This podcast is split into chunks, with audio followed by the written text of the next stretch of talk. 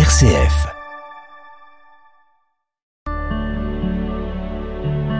RCF vous présente Réorienter sa vie, une série de témoignages pour cheminer vers Pâques.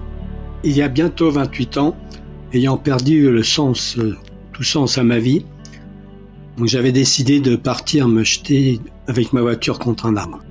À quelques kilomètres de chez moi, j'ai aperçu une église.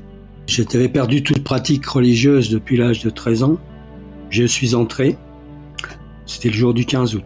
J'ai simplement demandé de l'aide à la Sainte Vierge. Un mois pour jour pour jour plus tard, j'entrais en Bosnie avec un convoi humanitaire.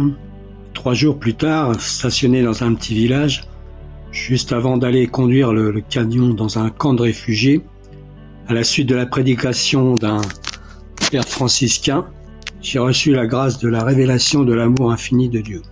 Donc ça a complètement transformé mon existence. Et quelques années plus tard, je me suis retrouvé euh, donc visiteur bénévole auprès de personnes très malades et pour certaines en fin de vie. Donc j'ai pu témoigner auprès d'eux de cette grâce de l'amour de Dieu qui donne la vie, mais pas simplement terrestre, mais la vie éternelle. Choisis la vie, un podcast RCF à suivre sur l'application RCF et sur les principales plateformes de podcast.